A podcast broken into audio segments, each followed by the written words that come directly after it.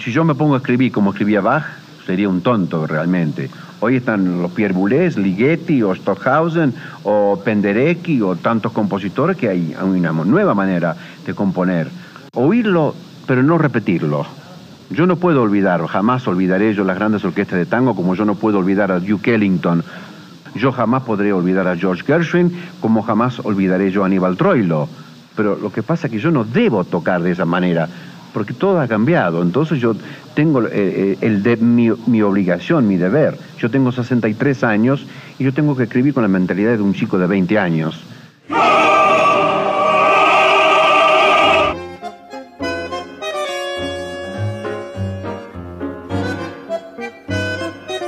Olá a todas e todos. Eu sou Ligiana Costa e este é mais um episódio do podcast do Teatro Municipal de São Paulo. Este ano comemoramos 100 anos do genial Astor Piazzolla. Abra um bom vinho argentino e embarque comigo na descoberta da música e da vida deste compositor e bandoneonista nascido em Mar del Plata no dia 11 de março de 1921. Para o crítico John Pareles, do New York Times, Piazzolla equivale para a Argentina aquilo que George Gershwin e Duke Ellington foram para os Estados Unidos. Aliás, poucos talvez saibam, mas a infância de Piazzolla foi em Nova York, onde vivia com a família que havia emigrado para os Estados Unidos. Pede um saxofone ao pai e ganha um bandoneon. Arruma um professor que nunca havia antes visto este instrumento, mas que havia estudado com Rachmaninoff. Pouco depois conhece Carlos Gardel e divide com ele inclusive uma cena de um filme. É convidado pelo ídolo para uma turnê. Os pais não autorizam. E naquela turnê, Gardel e sua inteira trupe morrem num terrível acidente aéreo. Vuelve al Sur reencontra a Argentina. Num concerto de Arthur Rubinstein, se apaixona por seu piano. No calor do entusiasmo, escreve para ele, aos 18 anos, um concerto para piano e corre para entregar ao genial pianista. O concerto, que tinha apenas a parte de piano escrita, pois o jovem Astor não sabia que um concerto para piano tinha também que ter orquestra, vai parar nos dedos de Rubinstein, que acaba por lhe dizer: Vamos ouvir aqui o Astor contando. E luego se dá vuelta e me mira, me dirige uma mirada muito forte, pero muito cordial, e me pergunta: ¿A usted le gusta la música? Yo le digo, claro, entonces ¿por qué no va a estudiar? Me dice. Assim, Astor vai estudar com Alberto Rinastera e mais tarde com Nadia Boulanger, grande mestra de dezenas de compositores do planeta. E é ela que, de uma forma quase mágica, lhe devolve aquela joia que sempre esteve ao lado de Astor: o tango. Muitas histórias e muitos sons neste podcast que terá como convidados dois musicólogos de peso. O professor de História da Música da Unirio, Avelino Romero Pereira, e o musicólogo, compositor e professor do Instituto Federal Fluminense, Thomas Saboga, que defendeu tese sobre o encontro entre o popular e o erudito na composição de Piazzolla pela Universidade Paris IV Sorbonne. Vamos começar com Thomas Saboga. Eu acho que nessa ideia do encontro do popular com o erudito, que é muito presente na música brasileira, mas talvez o Piazzolla seja quem fez disso mais o, né, o, o pilar da, da, da, estética dele. Assim, né?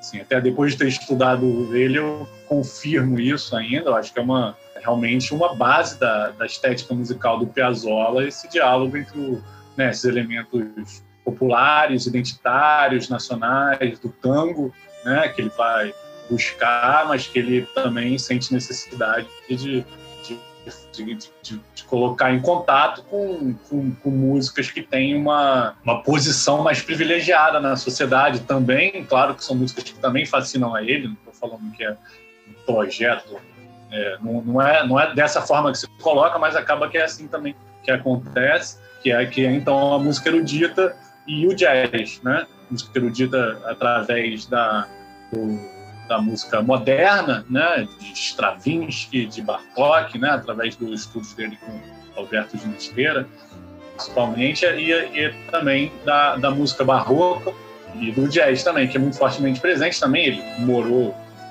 grande parte da infância no, nos Estados Unidos também, também foi importante, também tudo, tudo nesse contexto de, Então, a obra dele é sempre no sentido de conectar o tango a esses outros universos musicais nesse contexto. É, a tentativa dele de se tornar um, um compositor erudito, né, até, é até meio comovente, assim, porque ele, ele tenta ir para uma veia totalmente erudita, ele vai estudar com a Nádia Boulanger e é ela um pouco que revela a ele quem ele próprio é.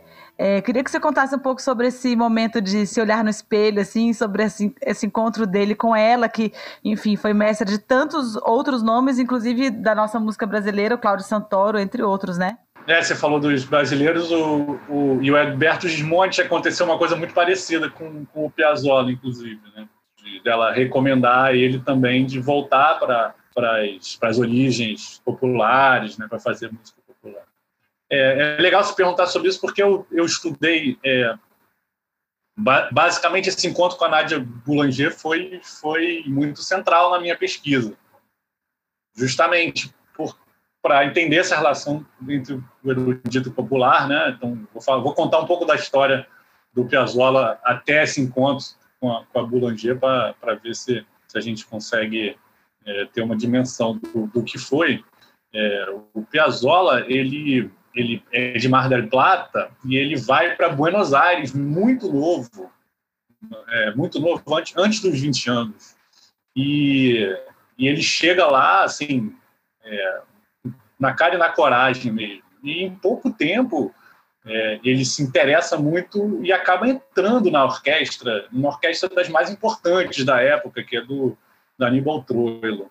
É, e rapidamente, ele entra muito novo, realmente. Se não me engano, ele tem 18 anos. Quando ele entra numa das principais orquestras de tango do, da época, que é uma época que né, é uma época efervescente assim culturalmente, né? Que culturalmente, economicamente também, né? A música, né? Assim como aqui, né?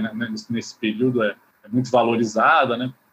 E aí então ele fica muitos anos nessa orquestra, né? Que é um período muito importante de formação dele. E depois ele realmente ele começa a querer fazer outra coisa. Ele quer sair do tango, ele quer virar um compositor de música erudita, né? Ele quer virar é isso que ele quer, e aí ele começa a fazer aulas cedo também, acho que ele tinha 20 anos quando começa, com Alberto de Nasteira, que também era muito novo na época, se não me engano tinha 25 anos, é, mas já era um expoente da música é, erudita argentina. É, e ele estuda é, também muitos anos com, com Ginasteira e, e tem esse objetivo de, de, de virar é, um músico erudito e ginastéria incentiva ele, é uma relação muito bacana que os dois têm, inclusive ao longo da vida toda, também eu pesquisando pude ver, eles se encontram muitas vezes, tá com carta, um fala do outro, é sempre uma coisa muito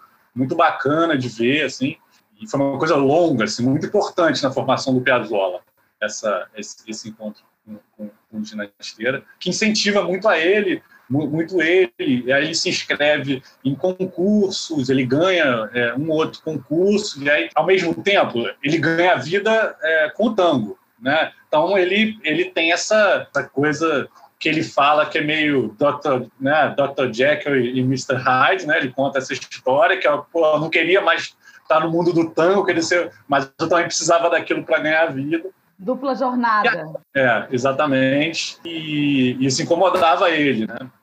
Ele quer parar o tango e virar compositor de música erudita. Esse é, esse é o projeto dele nesse momento. Aí ele ganha um prêmio nos Estados Unidos, aí uma bolsa. É uma história muito.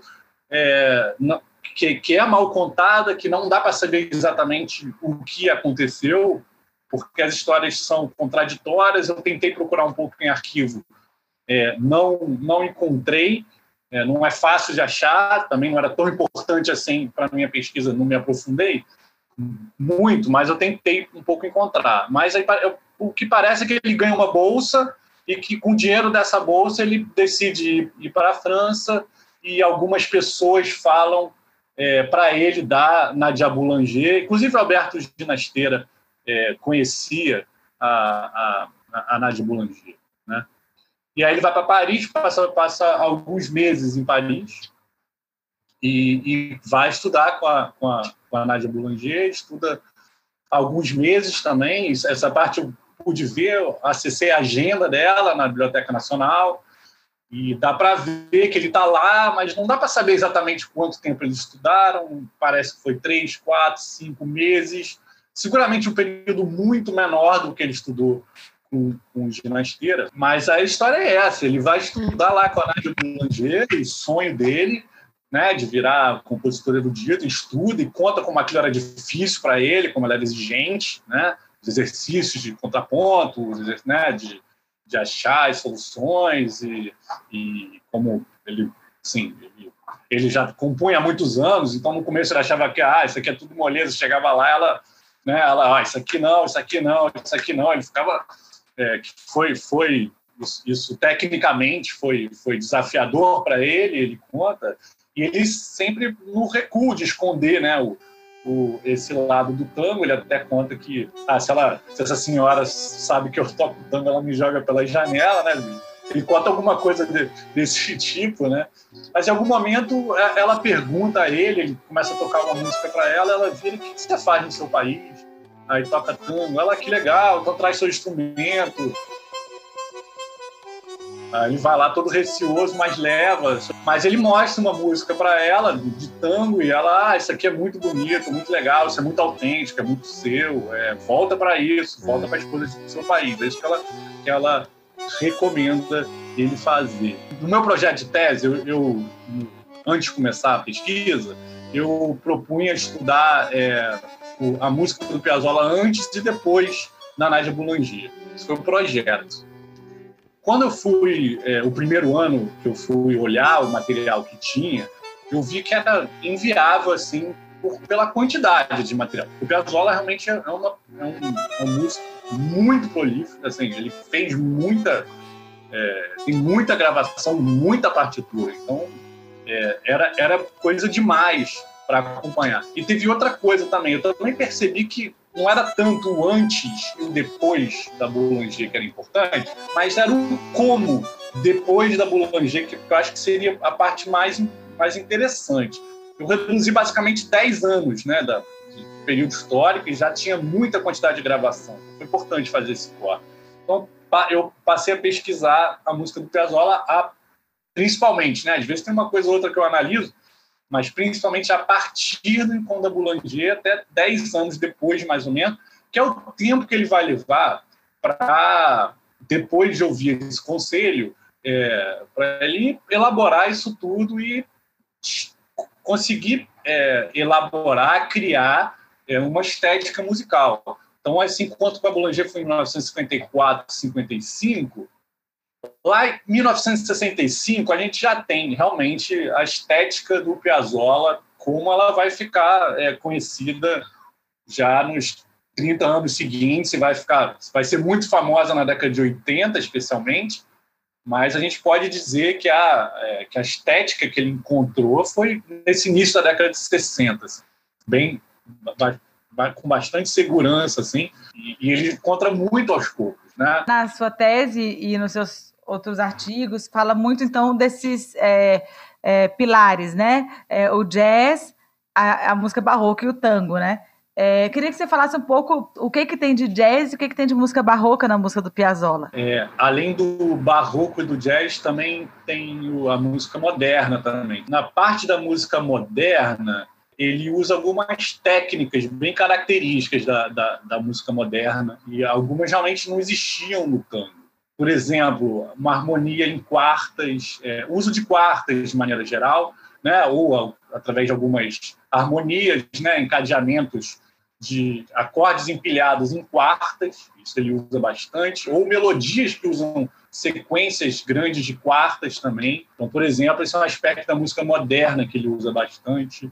É, o uso de paralelismo também, né, de pegar um acorde deslocar ele de forma paralela, um tom acima, um semitom abaixo, para lá e para cá, que dá uma sonoridade também forte.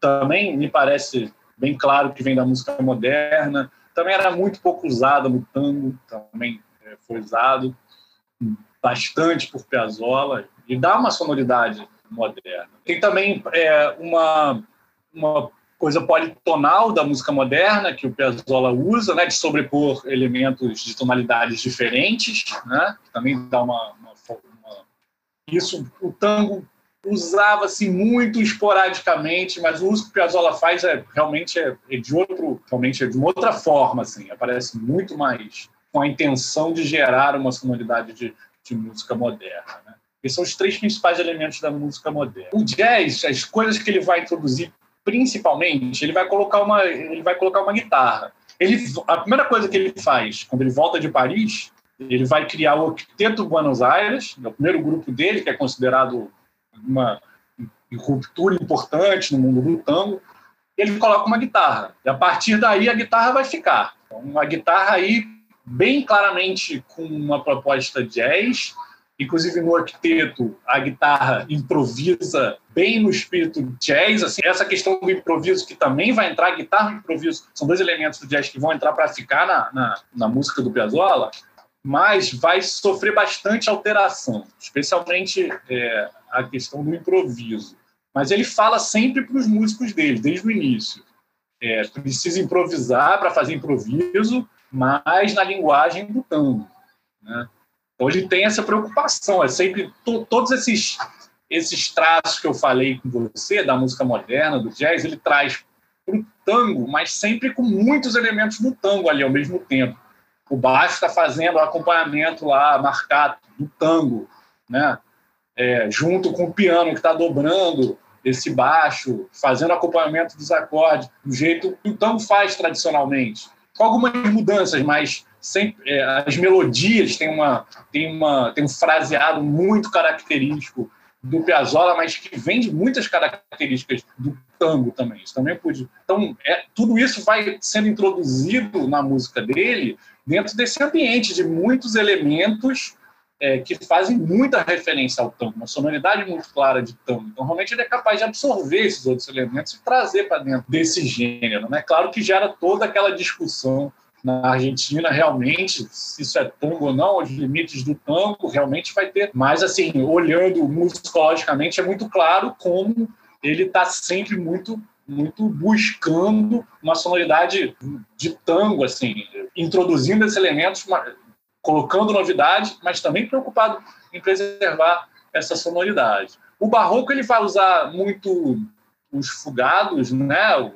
Algumas composições em fuga, uma sonoridade mais no contraponto, uma coisa contrapontística. Você cita na sua tese um estudo de uma musicóloga, Malena Kuss, que fala de uma poética que transborda os limites, né? É, sem dúvida, né? Quando a gente faz isso, realiza essa mescla dessa forma, né? Acaba chegando num num outro lugar, né? Num lugar novo, né? Ah, sim. Eu queria que você falasse um pouco sobre a produção erudita, que a gente conhece assim meio vagamente.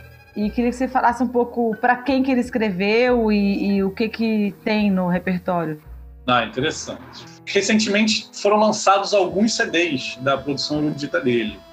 É, então, da época que ele ele estava escrevendo música erudita, né, do, no ginastério, antes de estudar com a Nague Boulanger, tem algumas composições que foram gravadas recentemente na Alemanha, é, a Sinfonieta, algumas outras músicas para orquestra, para orquestra, né?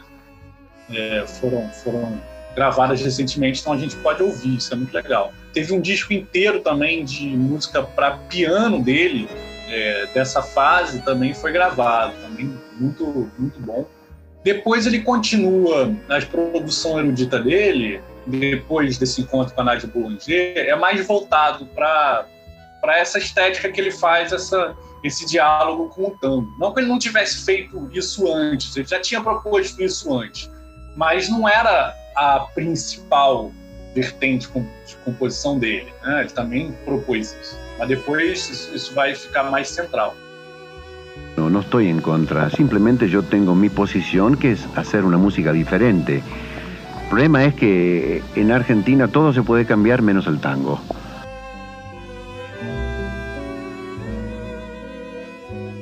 Agora penetrar na nostalgia e na melancolia da obra de Piazzolla. O musicólogo Avelino Romero, que se dedicou à busca identitária de Piazzolla em seu doutorado e em diversos artigos sobre tango e sociedade, vai nos falar sobre o tema. Sobre o tema desse, desse seu artigo que eu li, que eu adorei, que é luto, melancolia, e, e essa análise que você faz super bonita dessa busca dele é, pelo pai. Eu achei tão lindo quando você bota uma citação dele, quando ele viu o pai chorar. Queria que você fizesse uma análise mesmo de, dessa, do, do, tango como, como melancolia e desse lugar dele como, como eterno imigrante, um deslocado. É, a questão que me chamou a atenção aí foi pensar a identidade, né? O tema da identidade, dessa busca da identidade, ou a construção da identidade desse personagem, Piazzolla, né? E aí tem vários aspectos. Né? A figura paterna é muito marcante, é muito relevante, ele fala muito dessa figura, né? Parece ter sido um pai muito rígido, por um lado. Né? Quando deu a ele o bandoneon, ele ainda pequeno, ele sonhava com um saxofone, o pai deu o bandoneon. E, enfim, tem várias, vários relatos assim de uma rigidez na infância. Tem uma história curiosa também, que acho que tem muito a ver, e ele, ou pelo menos o pessoal contou, essa perspectiva, né, de que ele nasceu com defeito no, num dos pés da sola. Né? Então tem que fazer várias cirurgias na infância, uma coisa muito dolorosa. E o médico teria dito, olha, esse menino eh, tem que ter uma vida tranquila, não pode correr, não pode fazer esporte. E o pai fez exatamente o oposto. Botou ele para correndo de bicicleta, nadar, lutar boxe, assim. Então ele é uma coisa de compensar uma fragilidade que o médico estava indicando com uma hiperatividade, uma coisa explosiva. E, quer dizer, o pessoal conta está nesse sentido de tentar explicar um pouco a música dele. A gente percebe, né? Ele tem esses dois lados. Ele tem o melancólico na música dele, ele contrasta né, na forma de um A e um B, que são típicos do tango, de, de, de quando o tango se cristaliza numa forma mais, não sei se pode dizer madura, mas enfim, aquilo que fica conhecido como um tango clássico né, dos anos 20, aos 50, por aí, tem essa, essa duplicidade, esse contraste. Não é uma regra, mas é, é algo bastante ocorrente. Uma sessão mais rítmica, uma sessão mais lírica, né? que a gente vê em outras músicas. E, e no pessoal isso é levado ao extremo. Né? Você tem uma coisa muito rítmica, muito agressiva até, muito repetitiva, ele trabalha muito ostinato, né? e de repente ele dá aquele freio tem um choque de andamentos também, ele dá um freio e ele vem para uma coisa de cravar um punhal no coração, aquela coisa sofrida, doída e tal. E aí tem essas várias memórias, essa do, do pai ouvindo Gardel e De Caro, que é um, um dos, dos renovadores do tango nos anos 20, assim, chorar e ter aquela saudade né, da, da pátria distante. E ele depois, o relato dele, pessoal, está tentando a vida também, né, fora, nos Estados Unidos, pelo insucesso dos primeiros, das primeiras tentativas na Argentina, toda a tradição do tango né, se volta contra ele. Ele exagerava um pouco isso, quando ele diz a guerra de, de todos contra um. Não, aí tinha um monte de gente, de gente tocando com ele, tinha gente tocando a música dele, encomendando arranjos, ele, ele heroiciza, ele cria um grande mito, né? Do herói solitário e tal, não é, tanto assim. Mas era violento, sim, ameaças na rua, né, dele, dele é, de tentarem bater nele, ameaçar filho, ligar, ligar para casa dele para ameaçar, ameaçar o guitarrista, olha, se você ficar com o pessoal, a gente te rebenta, coisas assim tem uns relatos muito complicados, até de trocar sopapo em programa de rádio, televisão ao vivo aconteceu. Então a gente entende, tem toda uma questão de rejeição, quer dizer, tem uma busca né, do lugar dele no mundo. Tem a, história dele, bom, do pai eu já estou indo para todo o resto, né? A relação dele com a, o tango tradicional, as orquestras, o trolho principalmente, a grande escola deles, tocar nos cabarés, e o fato de estudar com rinasteira, anos a fio, né, toda a técnica, todo o conhecimento do, do, que a gente chama de música clássica, ou erudita, e mais no sentido dessas referências clássicas, né? E depois com a Nadia Boulanger, um tempo em Paris, então isso tudo dá a ele uma ferramenta, mas nesse primeiro momento com o Renasteira, ele se queixa de viver à noite no cabaré e depois e, e, e, fazer as aulas, né? E de como isso era contrastante o que ele tenta construir um projeto inicialmente de ser um músico sinfônico, músico né, de música de concerto e tal. E aí, e aí tenta renovar o tango, tem um primeiro embate, não dá certo, comercialmente é inviável, e ele vai, vai tentar a vida nos Estados Unidos e também não dá certo. E nesse caminho lá ele perde o pai. O pai morre assim, muito rapidamente, né? Só um acidente, uma bobagem, uma ferida que infecciona e acaba morrendo. E aí ele compõe o Matheus Nonino, né? Com esse, esse tema, porque já existiu o Nonino, né? Que era um tango mais ritmo, em homenagem ao pai, e ele faz a segunda sessão que é isso, é um punhal. Quer dizer, a gente percebe ali os suspiros dele, tem um relato da, ex-mulher dele, dele chorar suspirando, né, uma coisa assim, um choro convulsivo, de longe ela está ouvindo. Então é como se a gente percebesse a maneira como ele desenha a melodia, ele pega né, do, do alto e faz esses descendentes, tem uma. Tem, tá ali, né, um choro convulsivo.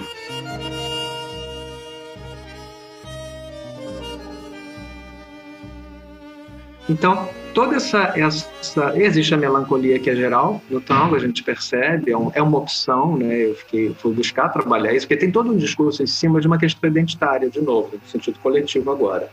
Né? É, antes do pessoal era a questão da busca né, do pai, o lugar dele nesse ambiente do tango e como ele se afirmar, né? Quer dizer, brigando com os outros pais, podemos dizer assim, né? Com os pais do tango. Né? E aí ele acaba achando um, ah, creio que é uma síntese, né? Num, tem um momento em que ele, quando ele volta, né, depois da morte do pai, ele volta dizendo que a minha, minha tarefa agora é buscar o tango, fazer o tango como ele é, expressar o tango como ele é e tal. Claro que não é exatamente isso, ele continua com a guitarra, ele continua colocando né, os dados de novidade e ainda gerando desconforto. Mas ele dá um passo atrás, dá para perceber, em relação à agressividade né, do choque da primeira proposta. E a questão da melancolia é algo que está no tango, eu digo que é, um, é uma construção, é porque há muito uma ideia, assim, ah, o argentino é assim, ou por causa da crise dos 30, nada, o tango, a questão da melancolia começa a aparecer no tango nos anos 10 ainda, em torno né, da Primeira Guerra, e nos anos 20 aparece, então tem muito a ver com o, o, o criogismo, né, com a, a tradição da, da poesia e da música rural folclórica, né, gauchesca, em que a melancolia aparece, a ideia da, de, de, você cantar para espantar os males, coisas assim. Então, a expressão poética e musical ela vem para para dar conta de um, um, sentimento de desenraizamento, né, de, de, desconforto, uma carga social muito grande, né, uma população que está sofrendo pressões no campo, depois se junta ao imigrante. É comum se associar a melancolia ao imigrante, mas está cheio de imigrantes ou filhos de imigrantes fazendo tango na virada do 19 para o 20 e que não são melancólicos. Estão fazendo né, um tango é, divertido, picaresco, né, muito próximo do nosso tango, do nosso machixe. E aí, voltando à questão né, do pessoal e o pai. Quer dizer, está ali claramente a questão da migração também. O pai também, né? a origem italiana, né? Piazzolla, esse nome que não é nada espanhol, né? um nome italiano. É muito interessante, especialmente é, pensar essa ideia da, da nostalgia, né, e da melancolia associadas. Aí quando a gente, eu fiquei lembrando agora aqui do fado, né? Uhum. Também tem essa coisa do, do ir é, para outras terras e de ter uma eterna saudade do que não você abandonou. Então, é, o, o Piazzolla ele, ele ele bom, já é, como você falou, de uma família de imigrantes, né? Então já é uma família que já tem nostalgia na, na origem. E eles uhum. vão, migram para os Estados Unidos, né? E acabam depois retornando, mas realmente. A, a, a, é, primeiro, é interessantíssimo o fato que o primeiro contato dele é, com o instrumento é lá em Nova York, com um professor que sequer sabia tocar o instrumento, né? Diz que eles ficavam Aí ele tentando entender como é que mexe esse bicho, né? Assim, enfim, só isso já é um dado enorme, né? Assim, pessoal. Além, claro, do som choroso que o próprio instrumento tem, né? Toda uma, uma técnica que os tangueiros construíram para essa expressão. Um vibrato, né? Um, uma valorização dos graves, sobretudo, que é o teclado da mão esquerda, que é muito mais é rouco, né? Ele tem uma sonoridade que é incrível. Os glissandos. Que leva, é, é. Sobre é, esses diversos grupos que o Piazzolla cria, porque ele durante a vida vai criando formações e parece que a cada formação é uma proposta de ou inovação ou então ou ele dá um passo para trás. É, queria que você falasse um pouco sobre isso, assim, se isso tem uma correspondência com as fases mesmo musicais dele, como é que isso se dá? É, acho que a gente até pode conectar com esse tema da identidade da busca, né? A gente percebe uma inquietação nele, está sempre buscando alguma coisa.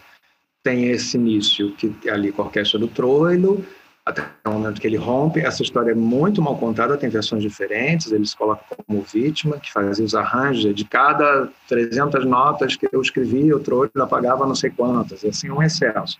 E tem relatos arranjadores, outros, que dizem que o Troilo fazia isso com todos os arranjadores, não era uma questão piaçola. Ele tinha um controle, era muito empírico, e tinha um controle de uma noção do que ia dar certo comercialmente, do que ia dar certo na situação de baile. É claro, uma orquestra que sobrevive do baile ela tem que ter um arranjo que faça as pessoas dançarem. É óbvio, né? A percepção do trailer é essa. Ou seja, o resultado é, funcionava, as pessoas realmente dançavam. Então, quando eles é, narra essa história de busca do, do, que ele quer e ele rompe, ele vai, no primeiro momento, ele vai com o cantor, que é o Fiorentino, ele forma uma orquestra para acompanhar o Fiorentino e depois segue, o Fiorentino acaba morrendo, ele segue um caminho próprio e é uma orquestra que busca fazer um tango dançante marcas ali, claro, já desse Piazzolla, que é, que é colocar toda a técnica, todo o conhecimento dele, harmonia, contraponto, ele vai jogando tudo. Então, às vezes, arranjos ficam sobrecarregados. Isso é uma questão complicada. Quando você está fazendo uma música muito funcional, uma música que é para dança, se você põe muita informação, isso, isso dificulta o dançarino, dificulta o foco, né? Se você deturpa muito, deturpa entre aspas, né? Altera muito a melodia, por exemplo, o seu arranjo também é, cria uma desconexão, de novo a questão identitária, né? Você cria, e o pessoal tinha consciência disso, de que ao alterar, ele tocava numa questão sensível do, do ouvinte dançarino, que era a lembrança de um tango da infância, ou do que os pais dançaram, e por aí vai. Então, tem esse momento. Daí, ele tenta romper com isso e vai buscar, tem uma ideia de ser um compositor de música, ser um Stravinsky né? ou ser um Gershon, ele tem, ele cria umas fantasias em torno dessas coisas. O, o pouco Vila Lobos é, pode ser uma referência também, por conta do Finasteiro, e mais tarde o Tom Jobim vai ser uma referência também, num outro campo. Tom Jobim, justamente o cara que teve essa formação e veio buscar uma proximidade. Na hora que ele vem fazer, tanto que ele chama de tango novo, é a bossa nova, ele está olhando para a bossa nova, ele está olhando para o que o, o Jobim né, e todo esse, esse conjunto aí está representando.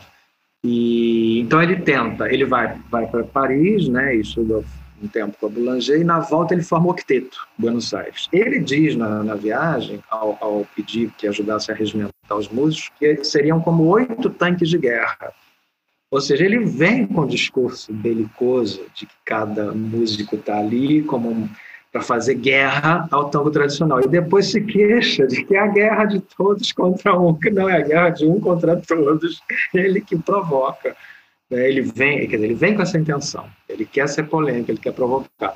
Isso tem várias questões, uma atitude de vanguarda, uma atitude de, é uma questão de mercado, uma questão de marcar diferença, porque os, as orquestras tinham isso. Elas têm uma identidade, elas têm uma maneira de terminar, elas têm uma maneira de, do arranjo, a maneira como o piano funciona, uns valorizam mais o bandoneon, outros menos. Então, tudo isso é marca identitária da orquestra, é, sinal para o ouvinte, para o dançarino, e é, e é mercado, óbvio, é, é, ocupar um nicho de mercado. E o dele é com essa linguagem, tentar conciliar com uma linguagem vanguardista, não extrema, né? O vanguardismo ali é Bartók, é Stravinsky, né? é Ravel, é, é Gershwin, é um pouco de elementos do jazz que ele ouviu também nos Estados Unidos, né? E, e o aprendizado com a Nadia Boulanger, o neoclássico, fazer fugatos, por aí vai, a maneira como ele trabalha, né? Mas trazer a guitarra, por exemplo, foi uma coisa louca. Depois ele põe bateria, né? Então, assim, gera um... Existia um violão né, acústico, está na tradição ibérica e está na tradição gauchesca, inclusive, mas ele põe amplificação, o que é uma necessidade técnica também. Agora é engraçado que a gente ouvindo essas gravações dos anos 50, esse, essa guitarra, nesse violão amplificado, ele soa antigo, né? Na época ele soa ultramoderno, ultra arrojado, mas para nós hoje ele soa uma coisa datada lá atrás. Mas aquilo causou comoção. Aí ele fecha esse conjunto, não dá certo, ele termina, isso é 50 5 a 8, se não me engano. Aí ele vai para os Estados Unidos, toda essa crise, e na volta ele forma o quinteto. E o quinteto foi, foi muito importante, tanto que ele retoma o quinteto mais para o final da vida também. E, mas, assim, é como se fosse um dado inteiramente dele, uma invenção dele, mas tem o quinteto do Salgão, o quinteto real, que foi formado um pouco antes, é que é a mesma base, só o violão é que está mais próximo do violão mesmo, né? mais violão, menos guitarra. Mas, é, mas tem, então, é curioso, por exemplo, é o arranjo do Tiquet, que ele faz, que o, que o quinteto grava, é o mesmo arranjo que ele fez para o Troilo, só que como se fosse uma, uma redução de uma orquestra maior para o quinteto. Então, cadê a história dos, das notas que foram apagadas? Por que ele não retomou um suposto arranjo arrojado que ele teria feito? Tem muita fantasia né, nessa narrativa de vítima dele. Mas, enfim, o quinteto tem, tem um peso, tem uma força muito grande de, de ele encontrando um estilo que recupera um pouco do dançante, mas vai se afastando, e esse é o grande percurso dele, a identidade dele é esse, é sair do cabaré, ele diz isso claramente, ele quer sair da noite, ele quer sair do cabaré, ele quer trazer o tango para um, um outro ambiente, um ambiente da fruição auditiva, de você sentar para ouvir a música assistir né, os músicos tocando, não para dançar, tem um incômodo com a dança, tem ódio da dança. Aí a gente pode até fantasiar se essa questão da, da perna, desse problema do pé, né, pode ter a ver e tal, mas enfim, as como diria Machado de Assis, as bocas ociosas, as bocas vadias, talvez fossem por esse caminho, mas é assim, não deixa de ser uma possibilidade. Mas, mas tem toda uma questão do incômodo com o fato de você estar ali a serviço de outra coisa e ele quer ele, ele quer que a música dele seja o foco e não a, apenas o pretexto para a dança. E tem uma coisa interessante nas falas dele sobre essa passagem, né, do cabaré para a sala de concerto, music hall, algum outro, tipo de espaço, é a questão da mulher, que eu até provoco no, estudo, assim, seria o Piazzolla feminista, né, nesse contexto aí, desse 50 para 60, que ele fala muito do incômodo que ele tem de ver as mulheres prostituídas naquele ambiente de cabaré, ou exploradas, quer dizer, muitas vezes são as garçonetes, elas estão ali, e, e as dançarinas também nesse ambiente, tem mulheres pagas para dançar, né, tem uma coisa de uma fichinha, então o cara dança, e aí ela pega a fichinha, no final da noite ela vai lá e toca aquela fichinha pelo dinheiro, e ela dança a noite inteira, então, dança até as 5 da manhã, é uma coisa assim, é, é, de muita violência física, né? E que pode se desdobrar num programa sexual. O sujeito pode depois marcar, sair dali, ter um hotelzinho perto e tal. E ele diz que ele se incomodava, ele era muito jovem, ele começou ali com 17 para 18 anos. Os músicos eram muito populares entre as dançarinas. Então tem um jogo que ele não aceita, ele, tanto que ele busca se casar, ele busca a bebê, né, que é a primeira mulher, ele busca um casamento, ele busca um, uma estabilidade, uma companheira, que depois ele rompe quando o pai morre. Ele começa a sair, busca outras mulheres, acaba rompendo o casamento. É muito essa crise identitária é muito complicada realmente nele. Mas enfim, então essa saída do, do cabaré da orquestra tradicional depois já para uma tentativa mais de mais vanguarda e não dá certo. Aí ele tenta um passo atrás, mas que tenta conciliar aqui esse quinteto e parece que funciona, faz sucesso nos anos 60. É um momento de refluxo do tango também, o movimento de massa, o baile, né? os jovens se interessam pelo que ele está fazendo. Depois dali ele agrega, ele vai para um, um octeto, ele põe mais instrumentos, dobra alguma coisa, essa mesma perspectiva. Aí ele chega ao Conjunto 9, que é um conjunto apoiado pela, pela Municipalidade de Buenos Aires, tem financiamento, em que ele, ele é, é, são próximos, esses conjuntos estão dialogando em termos de tipo de concepção, de arranjo, só que pode ter, às vezes, a flauta, às vezes a bateria, a guitarra. E com a, tipo, a volta do Perón e a morte do Perón, interrompe esse, esse, esse apoio público. Aí ele dá um corte, ele tem um infarto também, ele dá um corte e vai para a Europa. Ele acaba indo para Milão, então ele, ah, ele vai, vai para um outro mergulho. E aí ele se aproxima de toda uma questão do rock, de uma música progressiva que está ali nos anos 70, então ele vem com, com aquele, aquele conjunto eletrônico né, do Libertango do disco, né? Com o filho, inclusive, é interessante essa trazer o filho, trazer o teclado, trazer guitarra, baixo elétrico, né? E ele com aquele bandoneon, quer dizer, é uma garotada, a gente vendo os vídeos é incrível aquela garotada e ele ali já um homem mais maduro, tal, tocando aquele bandoneon, aquele instrumento que tem toda essa carga, né, simbólica e aqueles ostinatos assim é, obsessivos e, e, e que vão criando um transe, né? É lei, né? Fica, é, eu, sou, é, é, eu fui ouvir esses dias o Libertango com esse uhum. cara. Eu falei, gente, é um, fica uma massa sonora. Eu, eu acho que foi um caminho interessante, assim, que ele tentou. É um, é um experimento, é, é um outro. Pois é. Depois, né? Ele fica meio assim. Ele corta, é. É, o, não, o corte é incrível. E aí tem um relato do filho muito amargurado. O, os filhos têm essa, essa separação da, da, da mãe, né? que é ele separa da mãe dos filhos praticamente, é um corte, né, com aquela, aquela família. Depois tem esse momento de aproximação com o filho e uma ruptura que ele está chegando a Buenos Aires, ele é entrevistado no aeroporto, e ele diz que não, acabou, estou indo para outra coisa. E o filho fica sabendo que foi demitido pelo pai nessa numa entrevista na televisão, assim, um negócio louco, o filho fica magoadíssimo, olha assim, como assim? Quer dizer, ele dá um clique e ele gira para outra coisa. E aí ele vai, acho que nesse momento ele retoma o quinteto, ele fica um bom tempo, uns 10 anos e tal. E no final também ele dá um clique, ele chuta aquele quinteto, e aí são problemas também da relação, ele era muito difícil, os músicos falaram, era genial, mas ele era muito difícil. Era um cara que exigia muito dos músicos e nunca estava satisfeito. Se, se você toca hiper bem, não ganha elogio.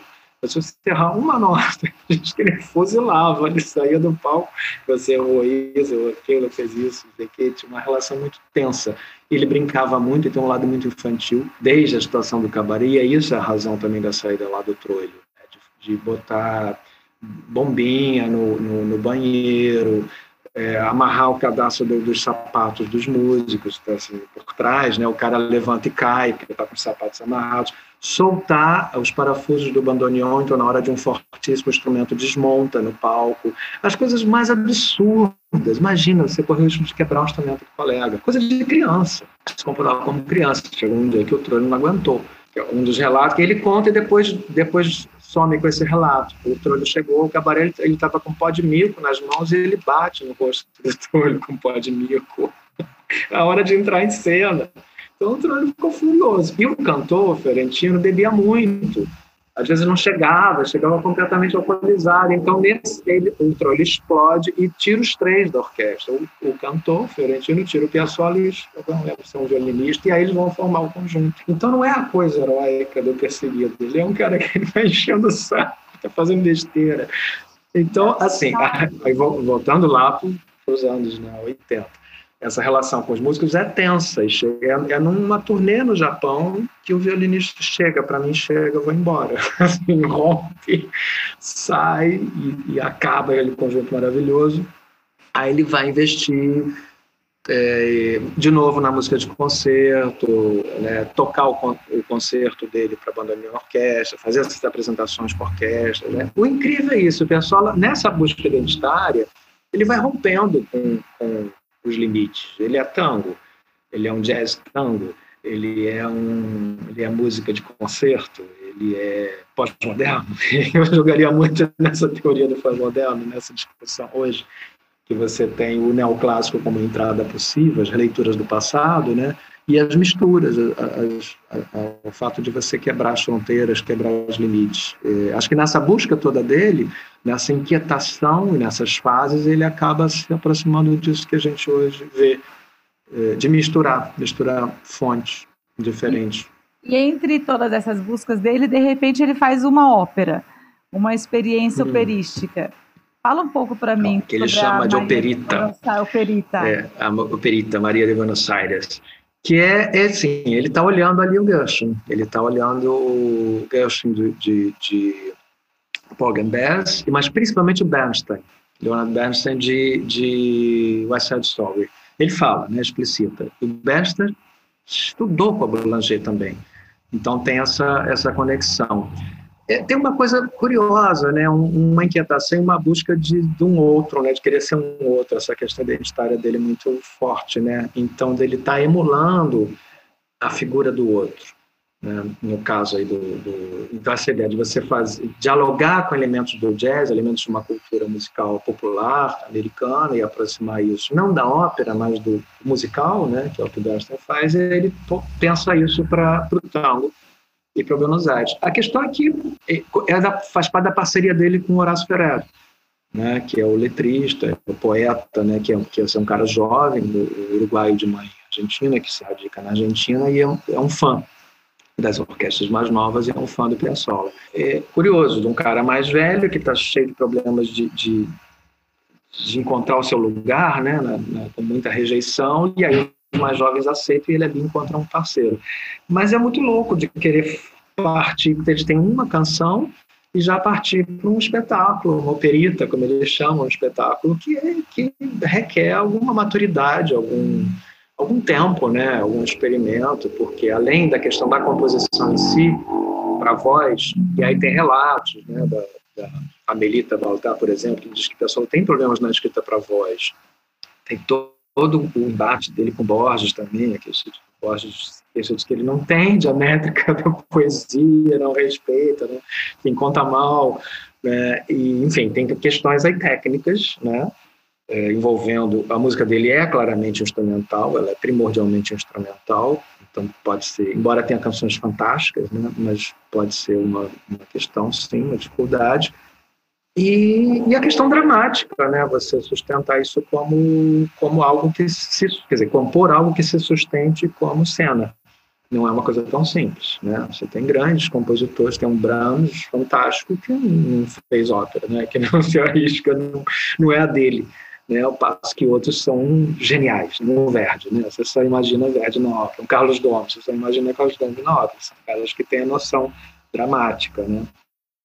Talvez tenha faltado isso ali. É uma história confusa também, então, umas coisas muito malucas. Mas, é assim, interessante a busca, a tentativa de fazer.